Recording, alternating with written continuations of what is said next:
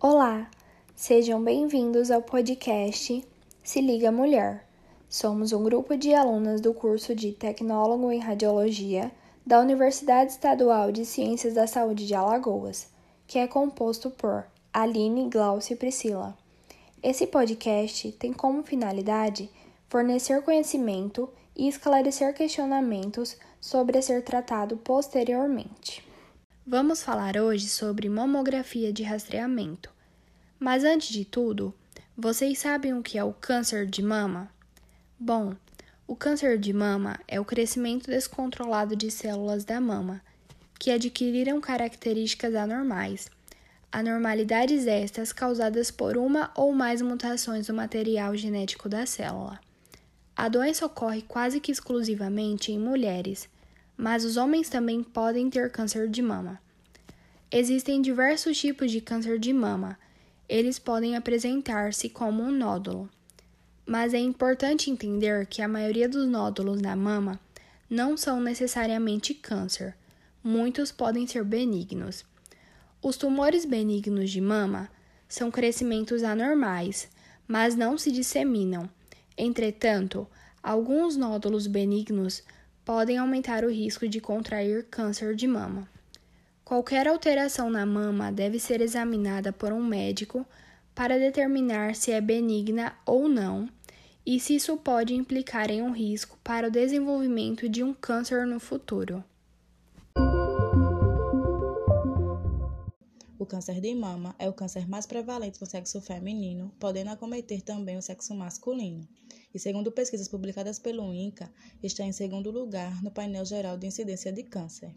A mamografia ainda é a forma mais eficaz de detectar precocemente alterações nas mamas, até mesmo as que de tão pequenas passam despercebidas na conscientização e no exame clínico. Como principais fatores de risco para o câncer de mama, temos idade, que quanto mais velho você for, maior será o risco o histórico familiar de parentes próximos com câncer de mama e a genética, com a presença dos genes BRCA1 ou BRCA2, que possuem a função de impedir o surgimento de tumores através da reparação de moléculas de DNA danificadas. Logo, nos protegem do aparecimento de cânceres.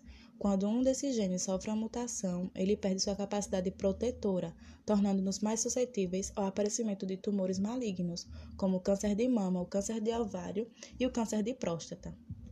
Outros fatores adicionais estão relacionados à arquitetura da mama, caso o tecido mamário se faça mais denso, a menstruação, tendo início precoce antes dos 12 anos de idade, tendo correlação com a menopausa, ocorrendo após os 55 anos de idade, uso prolongado de estrógeno, idade avançada ao ter o primogênito ou ausência de filhos, fatores externos como a radiação prévia do tórax, na qual as mulheres que, quando crianças ou jovens, passaram pela radioterapia, para tratar de algum outro câncer, como o linfoma, por exemplo.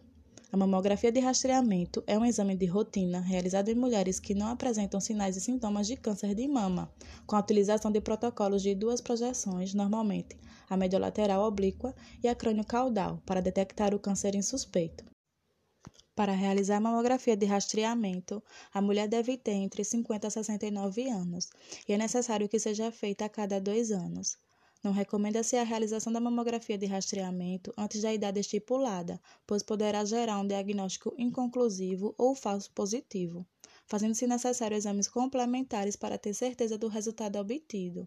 Com isso, ocasionará uma exposição desnecessária à radiação ionizante, seguida de ansiedade e estresse ao paciente. A mamografia de rastreamento ajuda a reduzir a mortalidade por câncer de mama, pois auxilia a encontrar o câncer no início e, consequentemente, a paciente terá um tratamento menos agressivo. Agora, falando um pouco como ocorre o tratamento, ele irá variar de acordo com o estadiamento da doença, suas características biológicas, bem como da condição clínica da paciente. O prognóstico do câncer de mama depende da extensão da doença, assim como das características do tumor. Quando a doença é diagnosticada no início, o tratamento tem maior potencial curativo. Quando há evidências de metástase, por exemplo, o tratamento tem por objetivos principais prolongar a sobrevida e melhorar a qualidade de vida dessa paciente.